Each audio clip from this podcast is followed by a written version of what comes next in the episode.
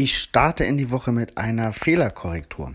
Der Hörer Andreas hat mich angeschrieben auf meinen gestrigen Podcast hin, Graf Zahl 75, vielen Dank. Ähm, er hat mich darauf hingewiesen, dass der, mh, mm, der Letterbox Cache mit den meisten Favoritenpunkten in Bremen nicht das Bücherdorf ist, sondern Post am Bremerhaven mit 391 Favoritenpunkten. Der liegt aber in Bremerhaven, gehört natürlich auch zum Bundesland Bremen. Und auch da, wenn man dort einen Cash macht, in Bremerhaven, gibt es dann das entsprechende Souvenir. Ebenfalls hat er mich darauf hingewiesen, dass ich mich offensichtlich mit den Zahlen vertan habe. Denn ähm, ja, es gibt in Bremen selber 1075 Geocaches und in Bremerhaven 209.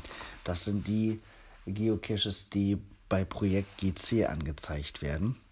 Ähm, bei Groundspeak waren es 1743. Jetzt ist die Frage, wie kommt die Differenz zustande?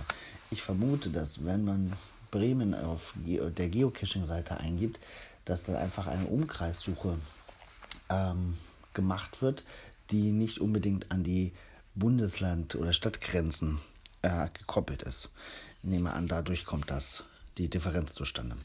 Also auf jeden Fall immer sinnvoll, zwei Quellen zu checken. Projekt GC ist sowieso ein gutes Tool. Vielen Dank, Andreas, für deine Aufmerksamkeit. Und er ist wohl auch mit dabei bei der Organisation des Megas 2020 und hat sich für ein Interview angeboten. Darauf freue ich mich sehr. Das werden wir in Kürze mal machen, denke ich.